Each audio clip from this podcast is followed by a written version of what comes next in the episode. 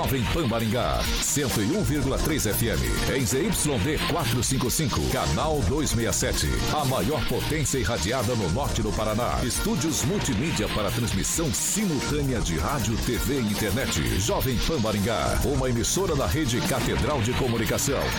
Jovem Pan. RCC News. Oferecimento Peixaria Piraju. Gonçalves Pneus. A rede da informação. Jovem Pan. A rádio que virou TV. Entra no ar. O programa de maior audiência de Maringá e região. RCC News. Alô, alô, muito boa noite a você que nos acompanha aqui pela Rádio Jovem Pan Maringá, da Eu 101.3. É sempre um prazer ter você aqui comigo. Quero convidar você para participar conosco pelas nossas plataformas digitais, tanto pelo YouTube quanto pelo Facebook. É muito fácil de encontrar a gente. Você vai pegar ali na barrinha de buscas, vai digitar Jovem Pan Maringá e vai encontrar nosso ícone, a nossa thumbnail. Clicou, prontinho, tá para fazer seu comentário, sua crítica, seu elogio. Enfim, espaço aberto espaço democrático sempre aqui nessa bancada. Quer fazer uma sugestão de pauta no espaço mais restrito, de repente uma denúncia um pouco mais grave?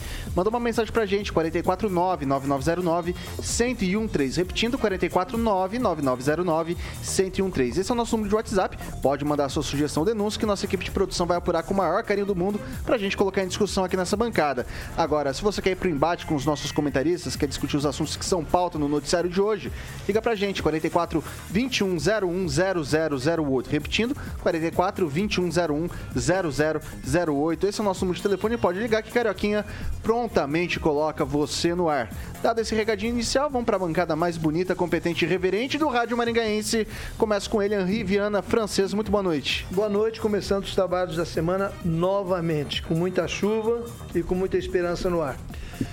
Gilmar, muito boa noite. Uma ótima noite para você, Victor, francês, carioca, Aguinaldo, Celestino, a você que nos acompanha através da PAN e das redes. Emerson Celestino, muito boa noite. Olha, Jovem Pan aí, gente. Boa noite, Vitor. Boa noite, Carioca. Bancada já nominada. Vamos que vamos. Uma semana abençoada a todos. Especialmente hoje na bancada das 18 horas também, Agnaldo Vieira, muito boa noite. Seja bem-vindo. Bom, boa noite a todos. Uma excelente semana também. Hoje a gente tem convidado, já já vou anunciar por aqui. Ele que é o maior skate jockey de Maringá, Paraná, Brasil, América do Sul, América Latina, Mundo, porque não dizer Galáxia, Universo, Rock and Pop Jurassic Pan. Alexandre Mota, Carioquinha, boa noite. Boa noite, Vitor Faria, boa noite, francês, Gilmar, Celestino, Aguinaldo. E deixa pra eu, mim, eu vou deixar você eu anunciar. Eu tô feliz, mas já que você vai anunciar. E o irmão do francês que tá ali. o irmão do francês. Mandei bem, mandei bem, né? Mandei, mandei. Cada um tem seu francês, irmão. Cada um. É isso aí. Então vamos aos destaques, que é um destaque único, que é a nossa entrevista de hoje, Carioquinha. Vamos lá. Agora, os destaques do dia. Jovem Pan. Deputado federal pelo PT, Enio Verri, conversa com a RCC News sobre sua indicação ao posto de diretor-geral da Itaipu Binacional. Vamos que vamos.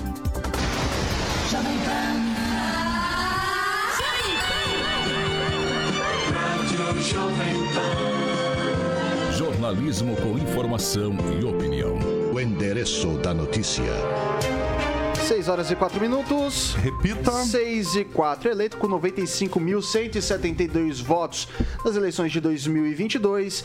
Participa conosco hoje Enio Verri, deputado eleito pelo PT e que foi convidado pelo presidente Luiz Inácio Lula, Lula da Silva a assumir o cargo de diretor-geral de Itaipu Binacional. É como se fosse a presidência. Itaipu Binacional tem dois, tem dois lados ali, duas administrações, uma do lado paraguaio e o Enio VR vai participar com a gente, vai fazer essa, eh, vai fazer a direção do lado brasileiro. Muito boa noite, Enio. Seja bem-vindo. Obrigado por ter aceitado o nosso convite e participado com a gente aqui, participar aqui com a gente no programa de hoje. Boa noite, Vitor. Um grande prazer estar aqui com vocês. Francês, Estamos falando agora que nos conhecemos há 200 anos quase, né? Gilmar, meu grande amigo, Celestino, Aguinaldo, Carioca. É muito bom estar com vocês aqui. Legal. Queria começar fazendo a primeira pergunta, e ela é fácil, rápida, pragmática. Acho que o senhor já deve ter respondido isso algumas vezes, mas eu quero ouvir aqui nessa bancada também. Ah, o que, que o eleitor, não só do Paraná, mas de Maringá, sobretudo, que votou no senhor para ser deputado federal, ganha com a ida ao senhor a Itaipu Nacional? Vitor, eu vi muitas vezes esta pergunta, mas não foi agora. Foi quando eu fui convidado a ser secretário de Estado do Planejamento do Paraná. Eu estava no meu primeiro mandato de deputado estadual, muito bem votado, graças à população de Maringá e região, e perguntavam isso. E a história provou que foi muito bom para Maringá, porque, afinal de contas, o meu suplente votava ideologicamente na mesma linha que eu. Estou dizendo isso porque boa parcela dos meus eleitores votam em mim por questões ideológicas. E tem uma parcela dos meus eleitores que somam ideológico mais o pragmatismo dos recursos que a gente consegue. Ou outros votam em mim só pelos recursos, não importa. Mas eu conseguia, como secretário de Estado, trazer muito mais recursos para a cidade do que fosse, fosse apenas deputado estadual. Agora é mais. É mais porque na medida que eu vou para Itaipu, o meu suplente, que será o deputado Elton Welter, que é de Toledo, ele foi colega meu, deputado estadual, está no Partido dos Trabalhadores há muitos anos. É, para quem é mais politizado sabe disso, o PT tem várias correntes. Até nisso, o Elton é da mesma corrente que eu, ou seja, volta, vota exatamente como eu. Só que na Teipu eu tenho condições de conseguir muito mais recursos para nossa região, para todo o estado, do que como deputado. Como deputado eu tenho direito às emendas, né, que todo deputado federal tem e está na lei, e isso não há problema nenhum.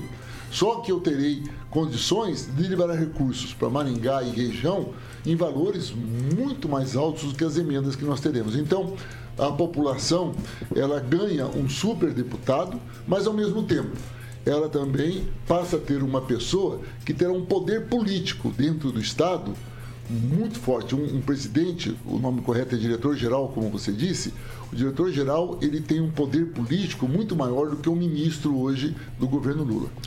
Ótimo, vou passar agora para o francês fazer a primeira pergunta. Você já me roubou a primeira pergunta, mas vamos lá. Há umas semanas atrás eu joguei aqui um anzol em águas turvas aqui no programa, dizendo que já que o Lula iria nomear o novo diretor da Itaipu, que seria que fosse o deputado NVR de Maringá. Obrigado. Aí perguntou aquilo para mim até hoje, mas você tinha alguma informação? Eu falei, não, eu achei que seria uma boa para Maringá, para o Paraná também, pela sua formação também de economista, né? Nós teríamos ali não apenas um político, mas também um administrador, isso é muito importante para aquele patrimônio tão grande do país. É, e, a, e, a pergunta que eu fiz, vou repetir a pergunta, agora há pouco fora do ar, e esse excesso de chuva, o, o que ocasiona para Itaipu Nacional? É benéfico? É ruim? Porque quando o, o nosso rio Pirapó enche e se torna barrento aqui, prejudica o abastecimento de água de Maringá. É o contrário, né? Itaipu. Francês, tudo na vida é o equilíbrio, né? É, é, incrível, né? E olha que é um petista dizendo isso, né? Mas tudo na vida é é verdade, a procura do equilíbrio. E não é diferente no caso das chuvas. Nós tivemos em momentos anteriores, até recentemente, uma seca muito grande. Ah, o, o nosso meio ambiente está muito danificado no mundo, mas aqui também. Você pega Minas e Bahia inundado, Rio Grande do Sul com uma seca gigantesca, mas felizmente, é, recentemente as chuvas aqui na nossa região aumentaram muito. É, não como em São Paulo hoje, né? Que, né, infelizmente lá a vida do povo está muito difícil. Mas aqui ah, isso faz com que os nossos reservatórios fiquem muito cheios. Qual a vantagem? Temos água suficiente para produzir mais do que precisamos de energia. Isso é bom porque o preço da energia cai. Isso é um lado positivo, não tem as bandeiras que aumentam o preço. Mas, ao mesmo tempo, é, tem um outro problema, né? A população vai até Foz para ver o vertedouro. Aquela cena linda, aquela água é, mas traduzindo aquilo numa linguagem econômica, aquilo é dólar vazando, né? Porque aquilo a gente não aproveita toda aquela água, não roda, não vira energia e, consequentemente, isso é um dinheiro que se esvai naquele momento. Então, o excesso de água, ele não atrapalha, mas infelizmente a gente não consegue aproveitá-la do jeito que nós gostaríamos, que era gerando mais energia e, consequentemente, uma energia mais barata. Mas o observatório fica completo. Fica completo, fica no ponto. Aliás, quando ele chega no limite é que você abre o vertedouro para você escoar aquela água. Quando ele está no limite é que nós abrimos. Gilmar, é, Enio, nos últimos anos sempre falava assim: a nossa bandeira nunca será vermelha. Por várias vezes a bandeira de quem paga a conta de luz foi vermelha, não é isso? E muitas vezes as pessoas perguntam: que o Enio tem a ver, um deputado federal, a ver com a Itaipu? O senhor é, se eu não me engano, é economista, tem mestrado em economia e doutorado pela USP em economia. Qual o seu maior desafio perante a Itaipu? Sua pergunta, Gilmar, ela é muito boa, porque a gente tem que. Até porque a população que está nos ouvindo talvez não saiba disso mas no dia 28 de fevereiro nós vamos pagar a última prestação do financiamento da Itaipu. Em 73, quando foi feito o acordo, o Tratado de Itaipu, 50 anos atrás, olhem só, hein? O Paraguai não tinha dinheiro para pagar aquela obra. Então o Brasil emprestou o dinheiro, parcelou e no dia 28 vamos quitar essa dívida. Portanto, a partir de 1 de março, metade da Itaipu é do Paraguai, metade da Itaipu é do Brasil. Bem, aí venceu essa etapa, nós precisamos fazer uma nova negociação. Tem até um nome. Quando foi feito o Tratado de Itaipu, tinha três anexos, o A, B e o C. Nós vamos tratar do anexo C. O que é o anexo C? É o seguinte: como vai ficar agora a relação entre Paraguai e Brasil? Primeiro, gente, é no mundo o exemplo melhor sucedido de integração regional. Olha, o Brasil é gigante, o Paraguai tem 7 milhões de habitantes, o Paraná tem 10 milhões. Você olha a relação dos dois. E conseguimos em 40 anos, indiferente crises políticas dos dois países, indiferente tudo que aconteceu, foi uma relação de muito respeito, tudo construído com acordos e resultou nessa, então, vamos dizer assim, num efeito de grande sucesso que é a energia em grande quantidade e principalmente resolvendo grandes problemas do Paraguai. Qual o meu papel? Serei um negociador. A minha indicação, ela vem exatamente é, pela minha formação acadêmica, pela minha postura dentro da, da vida política pública, de ser um contemporizador. Ou seja, eu vou sentar junto com o ministro de Minas e Energia e o ministro das Relações Exteriores, já tivemos reuniões, vou sentar com os respectivos ministros do outro lado, também com o diretor-geral do lado paraguaio, para negociarmos o seguinte: qual é o futuro de Itaipu? O Paraguai não usa toda a energia. Ele, ele é obrigado a vender para o Brasil agora. Quando não tiver, quando acabou já o prazo, a partir de agora o Paraguai vai querer continuar vendendo para nós ou vai vender no Mercado Livre? A que preço ele vai vender? Além disso, o custo da energia, essa é outra pergunta que é importante ressaltar aqui. Quanto é que, que quanto custa a energia elétrica que Itaipu vende para o Brasil e o Paraguai? Não tem lucro. O custo é o seguinte: é a manutenção, a geração de energia mais a prestação. Só que do custo, a, a dívida era dois terços. Quando quitar a dívida agora, vai diminuir. Vai sobrar dinheiro? Não, diminui o preço. Só que o Paraguai, ele depende muito desses recursos de Itaipu para tocar o país. Né? Vocês sabem que a política tributária do Paraguai não é tão bem organizada quanto a do Brasil, eles têm muitas dificuldades. Então a negociação vai entrar o seguinte: quanto a mais, além do custo, nós vamos repassar para o Paraguai, porque o mesmo valor tem que repassar para o Brasil e no que será investido isso daí. Então, as negociações elas devem iniciar-se no mês de agosto. Agora em abril tem as eleições presidenciais, em agosto é a posse do presidente eleito. Com o novo presidente eleito lá e o presidente eleito aqui do Brasil, nós vamos iniciar uma negociação que deve levar aí oito meses, um ano, que é uma coisa muito lenta, mas nós esperamos, a partir desse acordo, ter mais 50 anos bem-sucedidos de parceria e que possa fazer com que o Paraguai desenvolva-se bem e que o Paraná resolva, receba também os benefícios que a Itaipu pode nos proporcionar em termos de investimentos, que é isso que nos interessa. Oi, o que seria fato ou fake na remuneração dos vencimentos do diretor-geral da Itaipu? Comenta-se muito a respeito dos vencimentos. Eu sei que não é o senhor que estabelece quanto o senhor vai receber é, no caso de vencimentos. É um salário bem maior do que o deputado federal. Nós, deputados federais, nós temos, além do salário, nós temos uma cota para ter assessores, podemos ter até 25 assessores, que hoje dá em torno de 158 mil reais de folha de pagamento.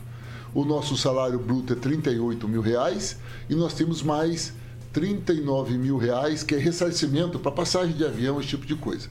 Isso é o que nós ganhamos. Se você somar tudo isso, é claro que lá é menor. Lá é menor, porque lá é só o salário. E o salário lá é de 95 mil reais. Né? Esse é o salário de fato que nós temos. Tem fundo de garantia lá, o deputado não tem essas coisas, lá tem fundo de garantia. Agora, o nosso salário é público, né? eu não, não tenho vergonha nenhuma de dizer isso. E digo mais: quem está na política tem que ir para a política não é pelo salário, porque se fosse pelo salário, eu não teria deixado. Vocês são jovens aqui, eu acho que é mais o francês que é no meu tempo. Eu era diretor de uma grande rede de supermercados e que quem eu coloquei lá me substitui hoje ganha bem mais do que isso, tenho certeza. Então, é mais por um desafio é, e uma representação política que, sem dúvida nenhuma, é, nos orgulha muito. Ok, Celestino.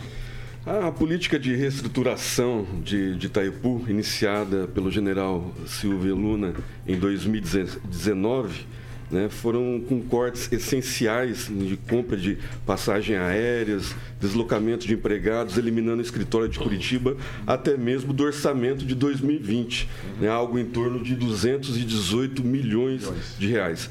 A pergunta para o senhor é: o senhor pensa em dar continuidade a essa prática de uma política de transparência e ética em todos os processos de gastos, em respeito ao consumidor e assim ter responsabilidade social e ambiental, impulsionando o desenvolvimento econômico do Paraná e da região que o senhor representa, turístico e ecologicamente sustentável? Celestino, isso é uma obrigação. O que o, o, que o, o senhor Lula fez foi correto. É, por exemplo, me perguntam, já me perguntaram, até achei que você fosse me perguntar quando você iniciou a sua, a sua, sua intervenção, se eu estava pensando em abrir ou não um escritório de Curitiba de novo, que é o que eu mais ouço. Não, eu não pretendo. Até porque é o seguinte, a, a política de interesse de Itaipu, em termos de decisões, está em Brasília, e lá tem um escritório. E a produção e a gestão está em Foz do Iguaçu. Portanto, tá lá, tá bom, não tem problema nenhum. Então não, não vejo motivo nenhum para retomar isso. Outra coisa, é, o que, como é a empresa espelho, o que Itaipu economizar, economiza os dois países.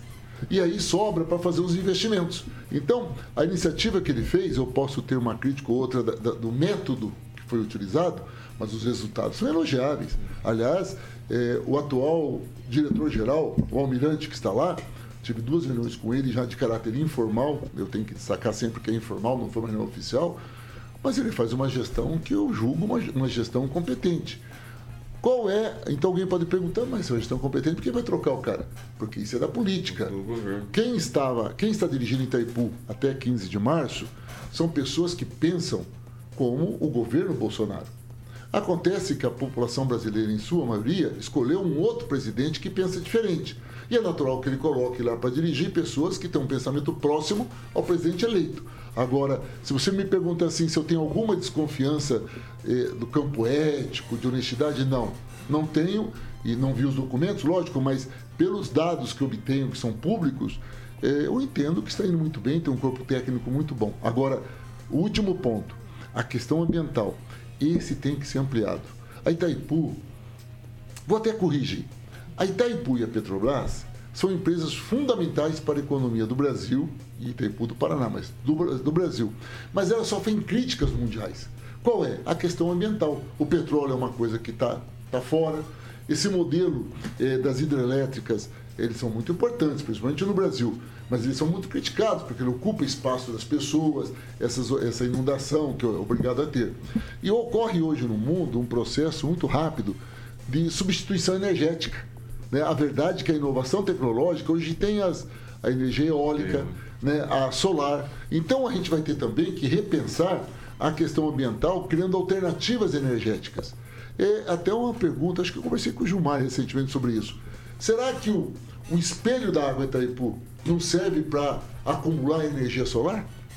Né? Sim, e seria um projeto do Almirante, inclusive. É, é, não, mas eu conversei com o Almirante sobre isso. Então, há muita coisa que se conversar na Itaipu. Agora, a Itaipu ela é resultada de uma continuidade. Hum. Né? Às vezes há um momento em que há um, um modelo de um gestor é de um jeito, é de outro, mas nenhuma empresa dura 50 anos, com dois países tão diferentes e com resultados tão bons, se não, se não ocorrer um respeito muito grande nas gestões anteriores e um respeito muito entre os dois países durante a gestão. Por isso, é, a sua pergunta me permite dizer o seguinte: é uma obrigação continuar o que está sendo feito e, claro, tentar melhorar o máximo possível.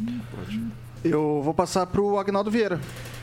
Deputado, ainda deputado Enio, é, o senhor falou até de, há poucos instantes de ideologias né, diferentes, eleitores que votam é, questões ideológicas. Tivemos uma eleição muito polarizada, é, talvez a maior dos últimos tempos, e hoje estiveram sentados juntos para um bem comum o prefeito de São Paulo, o governador de São Paulo e o presidente Lula, né, para emergencialmente conseguir resolver a questão do litoral norte de São Paulo naquele terrível desastre. É, o senhor já, já esteve com o presidente Lula, também com o vice Alckmin. É, o que se fala ali nos bastidores, essa questão é, dessa briga, vamos dizer, que, que, que teve nas eleições, é, é o momento, né, já passou, é, ficou um, algum resquício do presidente com o ex-presidente. É, como é que estão tá esses bastidores em relação a Bolsonaro e presidente Lula? Rinaldo, não tem tempo para pensar no Bolsonaro. O Bolsonaro é o passado. Ele perdeu as eleições, né? foi embora, para lá fora, né? diz que março ele volta. Né?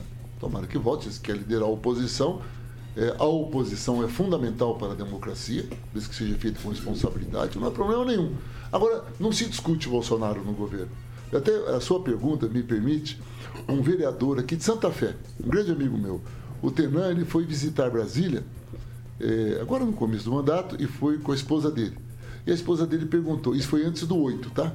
É, e ela perguntou, mas cadê? cadê? Não, cadê aquele monte de gente que a gente vê na televisão, aquele monte de gente lá cantando Nacional para pneu, rezando né, em frente ao exército, tá? Falei, não, isso é isolado, é lá naquele cantinho, né? A cidade está normal, a vida continua. Então, não há esse tipo de debate. O que nós vimos hoje na televisão, essa tragédia, por outro lado, o que nós vimos é a normalidade. É isso que nós, o que nós não tínhamos era a normalidade. O presidente da República é presidente da República de todos e todas. O governador é o governador de todos e todos, assim como o prefeito, os seis prefeitos que estavam lá. Não, não há o que discutir. Agora é hora de juntar todo mundo e trabalhar. Então não há esse tipo de, indagação. O Alckmin, então, eu já tive algumas reuniões com ele, é um ele é mais mineiro do que paulista, né? o jeitão dele é bem mineiro, mas é, é muito tranquilo. Então eu diria a você o seguinte: claro, quem votou no Bolsonaro, isso é quase metade dos eleitores, não estão contentes que iriam que o Bolsonaro ganhasse. É normal. Né? Eu, quando o Haddad perdeu, também fiquei triste, mas a vida continua. Essas pessoas têm que pagar prestação, tem a mulher doente, tem a namorada, né? tem um emprego, está tocando a vida. O que a gente não pode, não podemos nos confundir, é o seguinte: quem votou no Bolsonaro, não confundir com extrema-direita. É diferente. Bolso, 58 milhões de pessoas votaram no Bolsonaro. Vamos dizer assim que é quase metade, não é isso? Agora, 10% dessas pessoas estão nas ruas, fechando rodovias, rezando para pneu, fazendo que as loucuras? 10% daria 50 e daria 5 milhões e 800 mil. Não. 1% estariam fazendo essas algazarras? Daria 580 mil pessoas. Não. Então não tem. O que tem uma minoria, que eu prefiro chamar de extrema-direita, que é antidemocrática, que não respeita as leis, que não respeita a opinião da maioria e que vai fazer esse barulho. Tem como fazer um recorte depois da fala do deputado e jogar para a militância? Muito boa sua, é, sua explanação. É porque a, a militância da, da, esquerda, geralmente, ela não, não entende essa, essa, essa separação que o senhor está fazendo agora. Muito bem explicado. Ah, muito obrigado, mas o que é importante é ressaltar isso. O papel do presidente Lula, do governo Lula, é um governo de paz, de construção e outra, fazer o governo para todo mundo. Agora, quem é terrorista, quem quebra, quem não obedece lei, cadeia. Vai preso. Tem um monte de gente aqui na nossa região, eu não sei nome, mas me disseram que tem, nem podem me falar. Vou dar um exemplo aqui, vou pegar o Celestino aqui né, eu, conheço um pouco dele. Quase o, ca, o cara liga. Não, não, não, não, não, não, deixa eu aqui. O cara liga. Só vai dar aquele tapa que o senhor deu no pupim, né? Aquele foi. Viu, Celestino, é o seguinte: Quase ó, o cara liga e fala assim: Celestino, nós estamos precisando de grana, a gente vai mandar uns ônibus lá para fazer manifestação em Brasília. E como você é bolsonarista, manda um pix aí. Celestino manda quentão. Fala, vou mandar um pix quentão para ajudar. Bom, tá lá, os ônibus estão presos, os caras, agora a Polícia Federal tá vai chegar nele que financiou isso daí. Ele vai responder legalmente, porque ele financiou o ato terrorista. Isso é crime. Agora, digamos que ele seja um produtor rural, está sendo processado por um ato terrorista. Ele vai no Banco do Brasil para fazer o financiamento agrícola. Não, plano safra. Não vai ter. Está envolvido em ato terrorista. Então, é isso que vai acontecer. É normalidade. Se está tocando a vida, cada um vota em quem quiser. Vocês concordam? Cada um escolhe o seu candidato que achar melhor, cada um vai na religião que quiser. Cada um namora quem quiser. É assim que funciona uma democracia. Agora, financiou violência, financiou a balbúrdia, cadeia, e não se fala mais nisso, não importa. É, 6 horas e 24 minutos. Repita. 6 e 24. Para encerrar o bloco, eu vou fazer uma pergunta de uma ordem um pouco diferente para o senhor. É, a gente passou em 2017 pela reforma trabalhista. a gente passou em 2019 pela reforma da Previdência. O que se muito diz agora é da reforma tributária. Não posso deixar de perguntar, porque sei que o senhor fez um modelo, não sei se foi relator ou presidente da comissão, vice-presidente da comissão, mas esteve ligado a um modelo de reforma tributária. Fato é que quando a gente teve a reforma trabalhista, quando a gente pensava no Michel Temer, a gente entendia uma certa matriz que ele seguia do ponto de vista econômico. Mesma coisa do Bolsonaro, pode falar bem, falar mal, mas assim, você olhava o Paulo Guedes, você entendia mais ou menos ali a escola de Chicago. Agora a gente está falando, discutindo uma reforma tributária, a gente vê várias falas do presidente Lula a respeito da autonomia do Banco Central. E tudo isso acaba ficando meio perdido, porque às vezes o Haddad fala uma coisa, o presidente fala outra, e a gente não entende para que pé a gente está indo. E daí eu queria entender do senhor, é, que foi do núcleo duro ali da, da, da, transição, que participou da transição de governo e que pensou a reforma tributária já em longo prazo, muito antes da retomada do governo aqui. Que reforma tributária é essa? Qual que é o modelo que tem que ser seguido? E, principalmente, para a gente se nortear e a gente ter uma base, qual que é a matriz econômica que vai seguir o PT nessa próxima gestão do presidente Lula? O senhor consegue esclarecer para a gente? Não é tão simples, Vitor, a sua pergunta, porque o governo Lula ele é um governo que é uma frente ampla. É, o governo Lula é um governo diferente do que foram aqueles oito anos dele. É, ele tinha uma, há oito anos, nos oito anos dele, ele tinha uma, um, um, governo com característica muito mais à esquerda.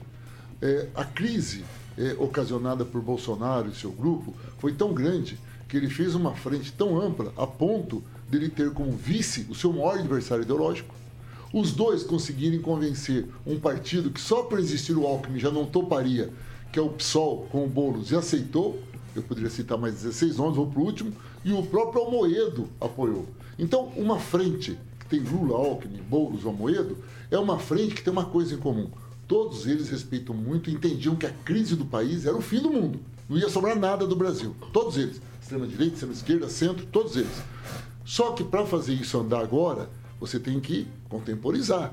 Consequentemente, é, será um governo que não será neoliberal, não será um governo de Estado mínimo, não será um Estado, um estado privatizante, mas será sim um Estado que vai tentar aumentar a sua participação na vida das pessoas o máximo que for possível. Um tipo de nacional desenvolvimentista, por exemplo, por exemplo. Essa palavra os... nacional desenvolvimentista é um perigo, né? Eu sei que sim, mas é, é, é porque é Não, não, mas você sabe de onde eu estou falando. Sim, eu sim. Estou falando, estou voltando numa visão nazista. Claro, né? claro, claro. Não é isso. O, né? eu, não, não é isso que eu quero dizer. Não, porque, eu também entendi, mas só, só para corrigir, porque, não, que tem historiadores sim. nos ouvindo e vão dizer que a gente está fazendo. Não, mas eu, quando, quando, eu digo, quando eu digo isso, por exemplo, o, o, o Ciro Gomes, ele fez no, no livro dele o, um, um, projeto que se baseava do, no Estado sendo alicerce para traçar alguns outros rumos. Por exemplo, obras paradas. Vamos retomar isso e a gente isso. vai incentivar a indústria. Isso. É algo mais para vamos lá, se pudesse colocar num, numa. Não, você já disse que não vai ser como dos, dos oito anos do. Dos oito primeiros anos do PT. Seria mais como Dilma, seria mais como Getúlio, seria mais não, como. Eu vou, vou traduzir para você. O que eu sinto nesse período que nós estamos lá e dentro do programa de governo que eu contribuí e na transição, que será um. Nós chamamos de Estado ampliado. Essa é a visão de um filósofo italiano chamado Antonio Gramsci. Né? O que, que é isso? Nós entendemos que o livre mercado leva à concentração e exclusão social e à miséria. O Estado tem que intervir para reduzir as desigualdades sociais e regionais. Como num país do nosso tamanho você consegue reduzir as desigualdades sociais e regionais? Com o Estado interferindo, principalmente via estatais e via serviço público. Acho que aí já consegui. Uhum. Portanto, é um Estado ampliado. Isso, é, eu chamaria, esse, esse de nome é um perigo, porque é rótulo, mas é um governo de centro-esquerda. Né? O governo de centro-esquerda é esse que o Estado está presente e o governo acredita no Estado enquanto instrumento de mudança social. Aliás, o mundo todo fez isso. O mundo todo faz um discurso liberal, mas na prática tem a intervenção do Estado. Bem, o programa da reforma tributária que nós temos é, é uma, primeiro, a política da reforma tributária, nós temos hoje três propostas, tá? Número um, a do Rauli. A do Rauli está no Senado, o ex-deputado Rauli, que é de Londrina, que está no Senado. A segunda, que a gente fala que é do Baleia Rossi, né? mas na verdade é do Bernardo Api, né? que é o assessor especial hoje do Haddad, no Ministério da Fazenda, que, que, está lá como sendo do MDB. E tem uma terceira, que é dos partidos de esquerda, que chama Reforma Tributária Solidária. Essa é a ideal. Mas nós sabemos que, pelo perfil da Câmara dos Deputados do Senado, uma reforma como a nossa, que é uma reforma estruturante e que põe de ponta cabeça a política tributária no Brasil, teria dificuldade em ser aprovada. Então a gente transformou toda a nossa proposta em várias emendas. A gente picotou e vai tentar colocar essas emendas.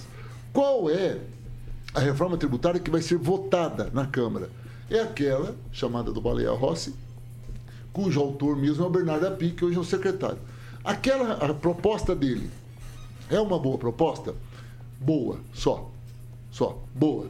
Não tem como votar contra, tem que votar favoravelmente. Mas tem limites. Tem muitos limites. Nós vivemos, nós temos uma política tributária nesses 523 anos, inclusive do período do meu governo também, que não mexeu, ela é muito injusta. Aqui no Brasil, quanto mais rico, menos imposto você paga. Quanto mais pobre, mais impostos você paga. A ponto de que se o Lula não muda agora a regra para 2.640, quem ganhava um salário mínimo e meio ia pagar imposto de renda. É, então, o que acontece? É preciso reverter isso. Nós tínhamos que tributar o patrimônio, tributar a renda e tirar o tributo do consumo. É, se você me permite me alongar só um pouquinho, claro. Maringá é o melhor exemplo disso. Maringá é uma cidade de uma classe média, média expandida. É uma classe média, média cheia de ir para Miami comprar roupa. Eu fico imaginando quanto de roupa compra para cobrir a passagem, mas disseram que ela é muito barato. Só que esse maringaense, ele volta falando assim: olha, perfume é baratinho, roupa, ó, ó, metade do Mercedes, Mercedes, não, uma Mercedes-Benz é metade do preço. Só que esse maringaense não parou para perguntar que quem mora lá, o que paga de imposto na renda, não tem imposto no consumo porque ele paga na renda. Um rico lá, quando morre, 30% da, da herança fica para o Estado, o resto que é distribuído. As grandes fortunas também são tributadas. Então, claro, cada país é um país, mas o nosso é um dos poucos países que ainda não fez isso. Que os ricos devem dar a sua contribuição a distribuição de renda no país. Mas, por a... exemplo, quando a gente está falando desse tipo de desculpa também, eu sei que a gente tem que ir para o break, mas é porque, é. assim, a forma como já está configurado o sistema tributário brasileiro traz algumas dificuldades. Por exemplo, vou falar em, em questão de consumo, vou falar do ICMS. A gente Sim. sabe que grande parte dos estados linkam a educação com o ICMS. Como que a gente corrige essas, essas questões? Eu vou deixar de taxar no consumo, por exemplo, e a gente tem o ICMS. Ah, vamos pegar o exemplo de São Paulo, né? É, como é que, eu, como é que aquele, a, a, a universidade vai ter ter a certeza de que vai receber o recurso, sendo que o que está linkado do, do, ponto de vista constitucional é em cima de um imposto que é sobre consumo. Tem uma palavra que vocês, da área das ciências sociais, economista é tudo pragmático, mas olha como é que está forte em você isso. É, é tão forte na cabeça da gente que a gente não consegue enxergar que o ICMS pode acabar. Você pode fazer uma reforma onde você não tem que ter necessariamente os tributos que estão hoje. Você pode fazer uma reforma que você crie outros tributos de tal maneira que você permita que quem tem mais pague mais, quem tem menos não pague e, consequentemente, faça a justiça social. Então, isso não é problema. Se você pegar os projetos que tem lá, todos eles resolvem essa sua dúvida sem grande desafio. Vou te fazer só uma, uma resposta, uma crítica que eu tenho ao projeto do Bernardo Api. Bernardo Api ele coloca o seguinte: se você isentar, digamos o seguinte, comida. Se você isentar comida do ICMS, todo mundo fala que é justo, é justo. Só que rico também come. Né? Então, se você isenta, você isenta o pobre, mas como o rico come mais, então ele vai ter vantagem. Qual a proposta do Bernardo Api? Devolver. Para quem ganha até 3, 4 salários mínimos, é, com os tickets, que quando você vai fazer a compra, você registra no ticket, o controle, hoje a informática resolve isso, devolve na tua conta o imposto que você pagou. Tipo Super legal. Tipo, legal. Só tem uma coisa. Aqui para Maringá, lindo. Para quem mora na favela do Rio de Janeiro, lá não tem a máquina registradora. Lá a informalidade é que domina. Então, lá que mora o pobre e o pobre não vai receber de volta. Então, é difícil um país como o nosso a gente pensar cada coisa dessa. Mas é possível, mesmo num governo de uma frente ampla como o nosso, mesmo com um projeto desse que não, não é o como nós gostaríamos, dá para avançar muito. Mas eu quero encerrar, Vitor, dizendo o seguinte: nós não podemos transferir essa responsabilidade. Nós temos que ter reforma tributária. Eu achei, há três anos atrás, que estava resolvido. Eu era o vice-presidente da comissão. Sabe quando todo mundo está falando a mesma língua? Está tudo arrumadinho? Claro, é, a Câmara era, tem 513 líderes. Não ia sair como eu queria, nem como você queria, nem como você, mas na média ia ser um avanço. Porque é o normal, né? Você constrói acordos. Mas, infelizmente, a política vai se impondo e a gente não consegue. Eu espero que esse ano, aproveitando o clima de novo presidente, a gente consiga avançar nisso daí. 6 horas e 34 minutos. Repita. 6 e 34 vou oferecer um cafezinho pro Enio que vai ficar o segundo bloco com a gente. Fica o segundo bloco com a gente? Fico, fico. Legal. Cafezinho, o Carioca vai te dar, vai te cantar, vai te cantar, vai te cantar a bola aí de qual que é o cafezinho de qualidade que a gente oferece. Não, o Enio, o Enio já tomou ali um cappuccino, o Gilmar fez as honras ali. A máquina de café expresso que tem na Jovem Pan, você pode ter no seu estabelecimento também, ligando na Milênio Coffee no telefone 44 30 23 0044. Tem dois modelos para que você possa escolher. Para quem está no nosso canal do YouTube já está aparecendo aí. 44 30 23 0044. Vai conhecer o showroom da Milênio Coffee, que fica na Avenida João Paulino Vieira Filho, número 843, sala 3. Aí lá você vai poder degustar, tomar um café da Milênio Coffee, vai se apaixonar e aí sim vai levar para o seu estabelecimento ou para sua residência uma dessas duas máquinas que está no nosso canal do YouTube lá, ok? 3023 0044 Millennium Coffee, Vitor. 6 horas e 35 minutos. Repita. 6 e 35 fazemos um rápido intervalo, a gente volta já já com mais deputado federal Enio VR.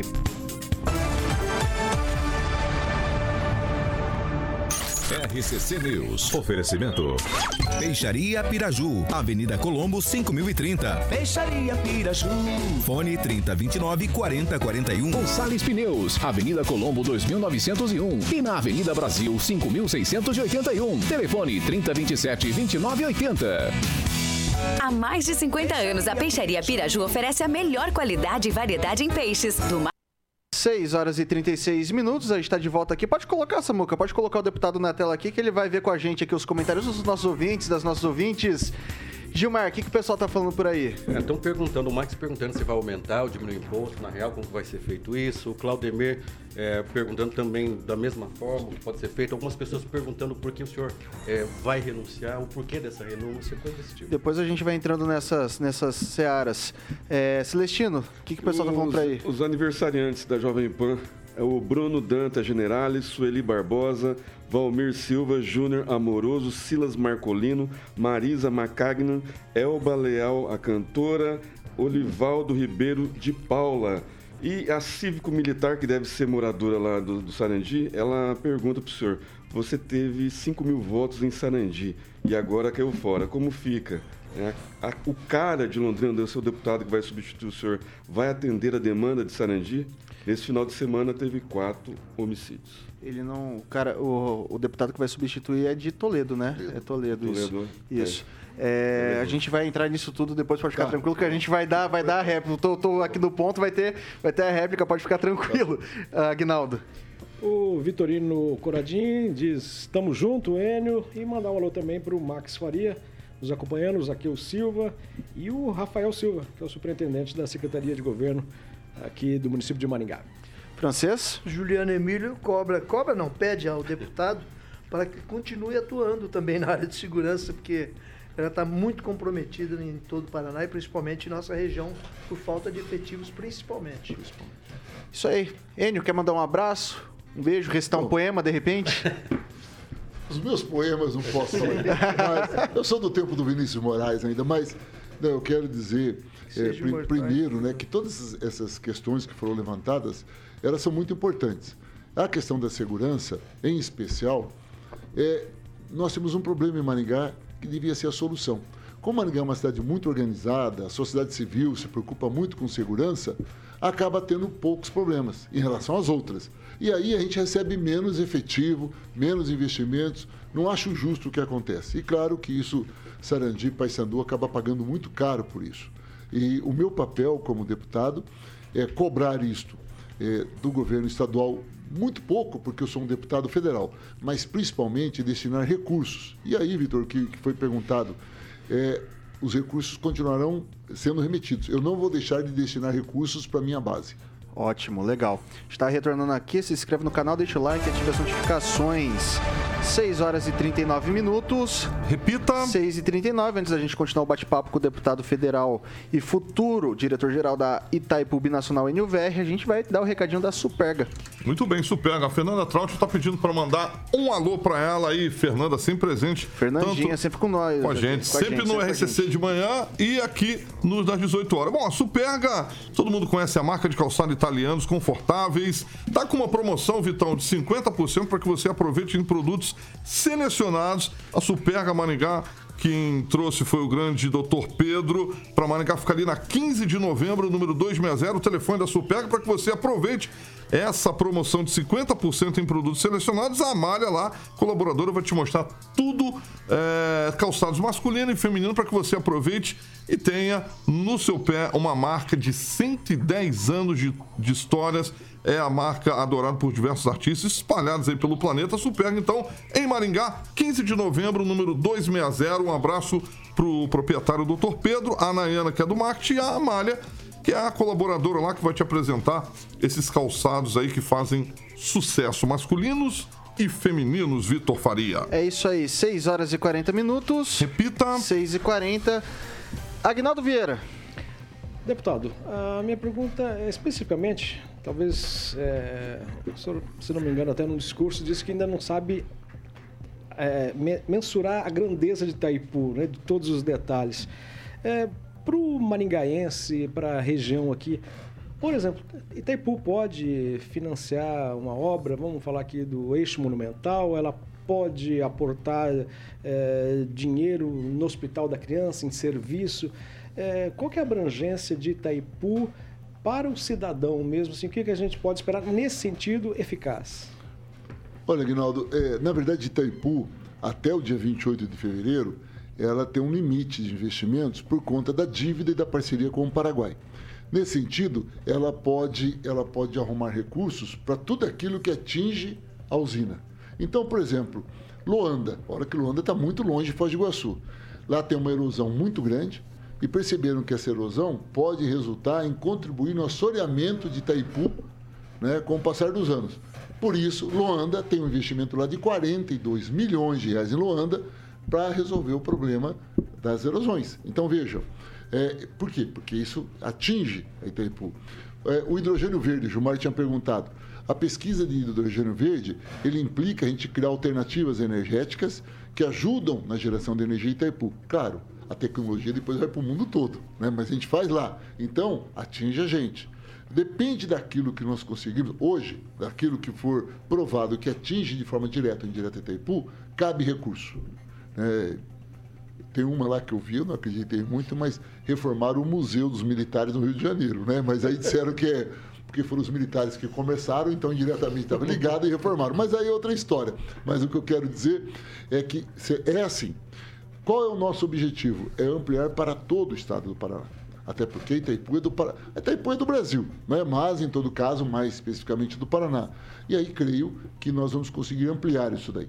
Agora, para onde vamos ampliar, como será feito, isso é resultado da reunião do Conselho de Administração, que são membros da Casa Civil, do Ministério, do Ministério de Minas e Energia, Ministério das Relações Exteriores, do Brasil e do Paraguai. Porque o dinheiro que a gente investe aqui tem que ser o mesmo valor investido lá. É um espelho. Então isso tudo é resultado. Eu espero que sim. Mas aí eu não creio que a gente vai conseguir fazer investimentos é, do eixo monumental, por exemplo, que é turismo, vamos chamar assim, né? Uhum. É, a gente pode até conseguir recursos é, para uma associação de pequenos produtores, por exemplo, o SEASA, né? Reformar o SEASA, estou lembrando agora. Desculpa até fazer interferência, mas, por exemplo, a usina fotovoltaica que a gente vai pagar isso. 80 milhões de empréstimo, isso Itaipu poder interferir? Isso pode interferir. Tem tudo a ver, tem tudo a ver. Então, veja. Olha lá, Ulisses. Da, do, da energia elétrica. Isso, isso são coisas que são ligadas. Então, há muita coisa, isso nós estamos aqui fazendo uma reunião de especulação. Sim, né? claro. O nosso assumir ainda. Mas são ideias como essa que eu espero levar para a gente poder refletir isso aí. Mas o que a minha expectativa do presidente Lula é que ela possa ampliar a sua capacidade de atuação, pelo menos em todo o estado do Paraná. Mas claro, uma coisa que a gente quer ser muito forte é parceria com as universidades públicas na área de pesquisa porque isso ajuda a micro e pequena empresa, ajuda a indústria, a, a questão da energia alternativa.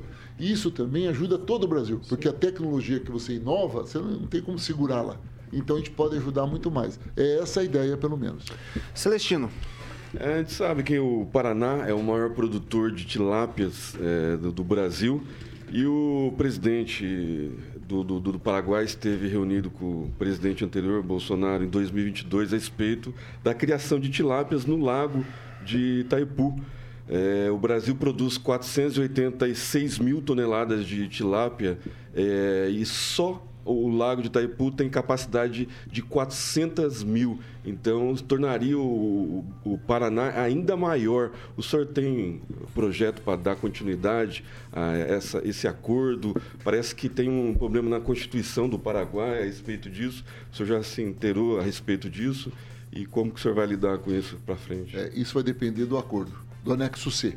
É possível fazer isso. Os engenheiros de pesca estão analisando. A Itaipu tem um grupo de profissionais eu não sei se eu já disse, se você é repetitivo, mas a Itaipu lá são concursados, né? Não é, é só importante ressaltar, porque até vou explicar para muitos que mandam um currículo, né? Para dizer o seguinte: a Itaipu tem mais de mil servidores, são concursados. Políticos, ou seja, de indicação política, são os seis diretores, que é o diretor-geral, mais o diretor técnico, administrativo, financeiro, jurídico e de coordenação e cada diretor pode ter três assessores. Então, nós estamos falando de 24 pessoas, o que, aliás, é muito bom, diga-se de passagem, né? porque aí evita qualquer tipo de pressão. Então, são só, é só isso que nós temos. Mas os engenheiros de pesca têm feito isso. Só que essa pauta tem que entrar no acordo no anexo C, porque a, o lago é dos dois. Hum. Então nós temos que fazer tudo isso e o resultado do, do produto também tem que ser dos dois. Então, já tem um início, mas não tem nada em documento ainda, viu, Celestino? Então isso é uma coisa. Eu só acho que, que vai ter dificuldade pelo presidente do Paraguai ser de direita e agora o novo governo de esquerda. Só acho que vai ter dificuldade não, em relacionamento? De jeito nenhum, de jeito nenhum. Inclusive, senhor vai ter agora o novo contrato, né? Talvez Sim. entre na pauta isso daí. Entra. E dê agora, continuidade a esse é... projeto, que é maravilhoso para o Paraná. Claro. Agora, Celestino, a questão ideológica, ela é interna. Sim. Ora, nós temos uma, uma experiência no Brasil, desde a ditadura militar, que só foi interrompida no governo Bolsonaro, que é o seguinte: a gente exporta para quem quiser comprar e pague bem. Porque o que a gente produz aqui é para vender. Não importa é, a cor da bandeira do outro país. Se a China quer comprar, a Cuba quer comprar, na ditadura era assim. Com exceção do governo Bolsonaro, que enrolou, fez, bagunçou tudo e agora a gente está recuperando, historicamente isso não tem problema. Itaipu, nesses 50 anos, o que já teve de alteração de linha ideológica de um lado, de outro, mas se impõe o acordo, se impõe o que está escrito e o respeito mútuo. Por isso, é, vamos discutir, por exemplo, com o Paraguai, o que é que nós queremos? Nós queremos a energia em maior quantidade e o mais barato possível. O que o Paraguai quer? Mais energia e, se possível, mais caro. Ninguém está preocupado é, se é direita ou esquerda, está preocupado que os dois países precisam desenvolver-se precisam oferecer qualidade de vida às suas respectivas populações e para isso a negociação vai ser pesada, mas não tem nada a ver com isso não. Gilmar. É, deputado, se pergunta por que, no caso, o senhor precisa renunciar? Se alguns cargos que as pessoas vão ocupar não há essa necessidade. O senhor poderia explicar? Claro.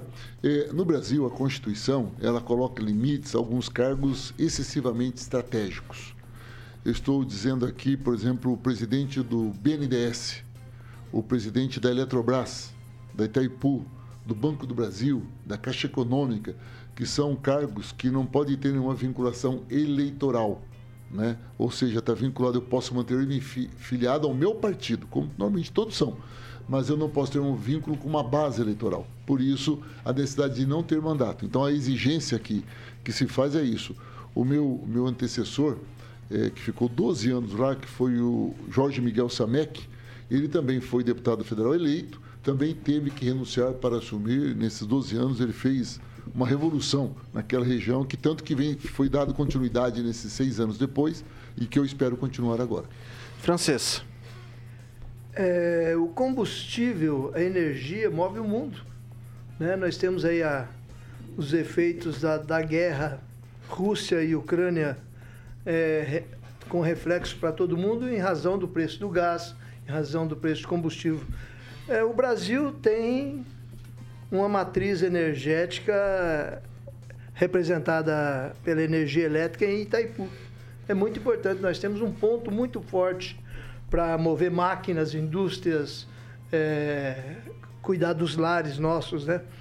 Então, é muito importante, é, principalmente porque Itaipu ela alimenta hoje 8,4% da demanda de energia elétrica do país, mas está diminuindo porque o pessoal está passando para outras matrizes, eólica e.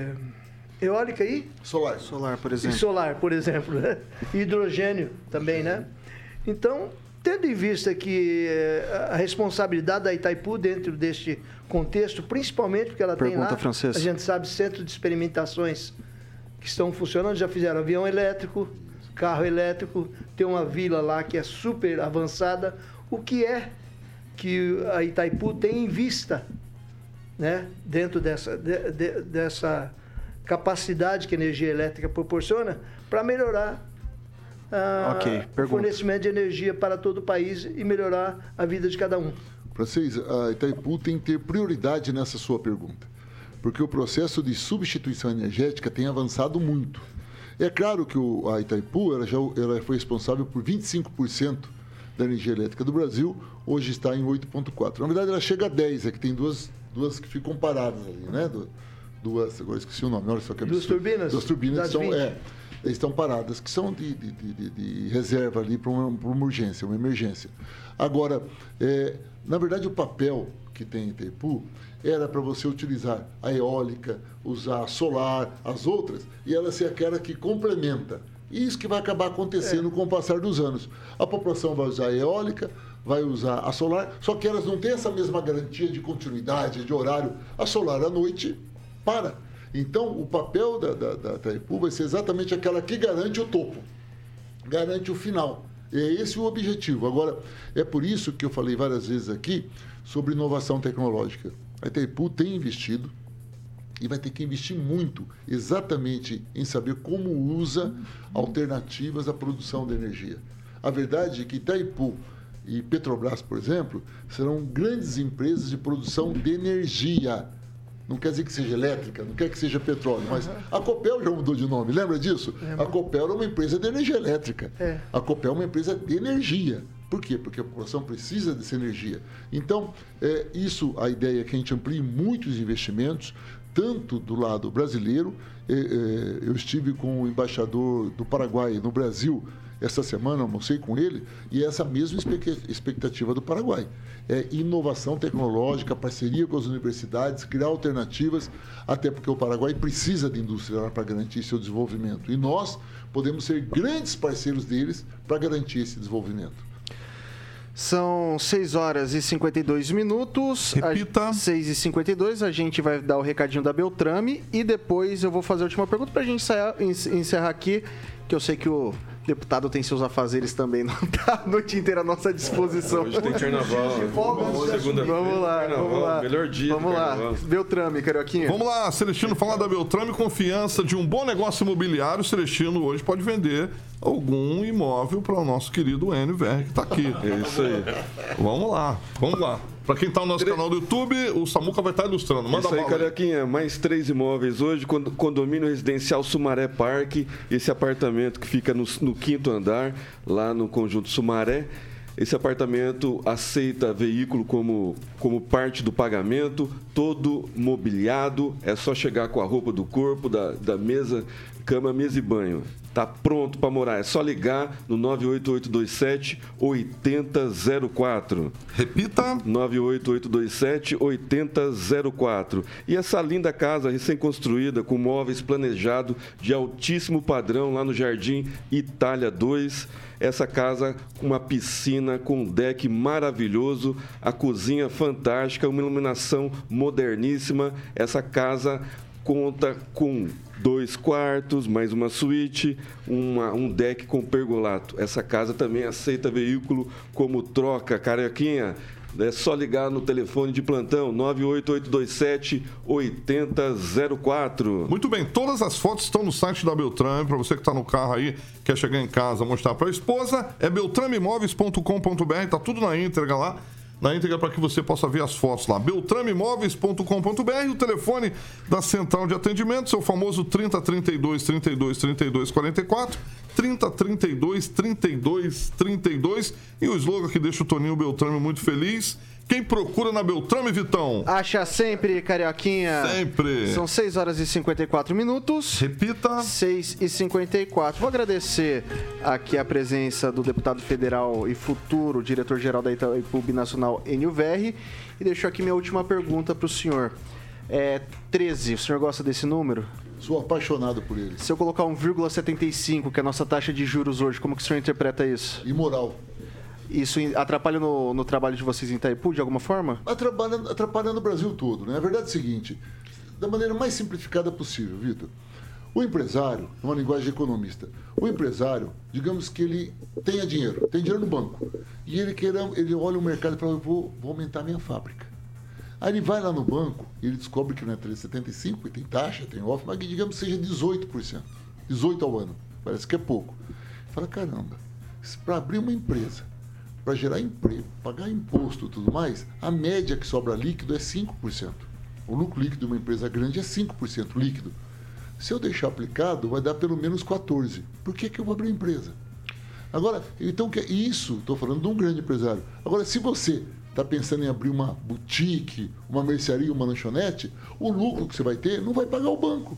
Então, o simples fato da taxa de juros estar tão alta assim, ela inibe qualquer possibilidade de desenvolvimento, de crescimento, qualquer eh, possibilidade de sonho, de esperança de desenvolvimento econômico. Então, a crítica que nós do PT fazemos, e o presidente Lula, de forma especial e competente, não é a autonomia do Banco Central é a política adotada nesse momento, levando a taxa de juros a esse índice que é irreal. Mas não são dois votos do Haddad e da Simone Tebet contra o atual presidente do Banco Central? Não, não é o suficiente. O cupom ele não é constituído só de três, são cinco. Não, sim, mas para a taxa de juros entre eles ali, os três, eles não conseguem levar? Não, não, não conseguem. Não, olha, o Banco Central é autônomo há muito tempo, só que de lei é recente. Então, eu, o que está acontecendo é que o, o Campos Neto ele tem uma linha de mercado equivocada, nós chamamos. E está provado isso. Tem um livro até, é, de um economista antigo, de Mar Baixa, do PSDB, década de 70, chamado Os Mitos de uma Década, que ele prova que, prova que juro alto não baixa a inflação. Tanto que nos Estados Unidos, que é o modelo aí dos liberais, o Banco Central tem dois papéis. Ele tem que baixar a inflação e gerar emprego. Aí o cara pensa duas vezes antes de subir o juro, porque se sobe o juro, pode baixar até um pouco a inflação, mas gera desemprego. Aqui no Brasil, não. Aqui o Banco Central só tem um papel: baixar a inflação. E aí tem esse equívoco. Por isso, ele, eu tenho certeza que o Campos Neto sentiu a mensagem. Economistas da mesma linha que ele, da, da, da linha liberal dos economistas, estão orientando que ele tem que rever isso daí. E eu creio que na próxima reunião já deve, daqui 45 dias, deve apresentar já uma queda nessa taxa. Muito obrigado, deputado. Muito obrigado, obrigado. diretor, presidente geral da Itaipu, Nacional. O que VR, Enio. É... Ô, Francês, boa noite. Até. Boa noite até amanhã. Muito obrigado pela entrevistada aí, foi muito esclarecedora. A gente aprendeu muito sobre energia. Gilmar, boa noite. Uma ótima noite para você, Victor, para você que nos acompanha, ao também ao deputado Univer, que tenha muita energia para estar à frente da Itaipu. Celestino, boa noite. Boa noite, Vitor, boa noite, bancada, carioca, o deputado que leva energia para os postos de pedágio, né? Acho que o Arilson Chiorato vai pedir para o senhor, né? Ok, vamos Levar lá. ponto de abastecimento. Agnaldo Vieira, boa noite. Até a próxima. Um abraço a todos, grato ao deputado Enio Verres, sucesso lá nessa empreitada aí. Parabéns pela decisão que não foi fácil, né? Entre continuar deputado ou assumir esse desafio. Já que vem uma música por aí, Itaipu, que em Tupi Guarani quer dizer a pedra que canta. Bonita é mensagem. isso aí. É, Mandou bem, Enio, obrigado pela presença, pela paciência de responder os nossos questionamentos por aqui. Dessa vez deu certo. Da última teve um imprevistinho ali, mas dessa vez veio inclusive. falar, é, Diretor da Itaipu, você tá louco? Olha, eu só quero dizer se alguém Olha, falar maldade, eu vou, eu vou mandar aumentar a taxa de energia da casa, da casa daquele que fala mal de mim. Carioquinha, Sukiyaki. Mas está convidado pro, pro Revival. Não sei se o senhor é do tempo, do Edson Galhardi, que vai estar conosco. Claro que eu sou. É, tocava no bar. O Edson tocava lá no bar do Mário, lá. Isso, na, na O senhor- JK. É isso tá mesmo. convidadíssimo. Edson então. Galhardi, o nosso Elvis Presley. Nosso gente. Elvis. É. Cê, falando, falando em música, eu lembro do senhor contando uma história certa vez de carnaval envolvendo é, parentes de outros políticos da nossa, da nossa cidade nos bloquinhos ali por aí. Na verdade, nós já tivemos escola de samba muito boa. Desfilei três anos na Coração Verde e era uma escola muito premiada aqui, viu? É, isso Depois aí. teve uma delas que terminou na briga e não deu pra continuar mais. Carioquinha, boa noite até semana que vem, meu Boa velho. noite, exatamente, né? Você vai pegar uma folguinha, Paulo É isso aí. Caetano assume os dois horários a partir de amanhã. Exatamente, Um abração exatamente. pro Enio, ele sabe que eu tenho enorme carinho por ele e respeito. É isso aí. Essa aqui é a Jovem Pan Maringá, a rádio que virou TV tem cobertura e alcance para 4 milhões de ouvintes. Até a próxima. Você ouviu o jornal de maior audiência de Maringá e região. RCC News. A opinião de nossos comentaristas não reflete necessariamente a opinião da Rede Catedral de Comunicação.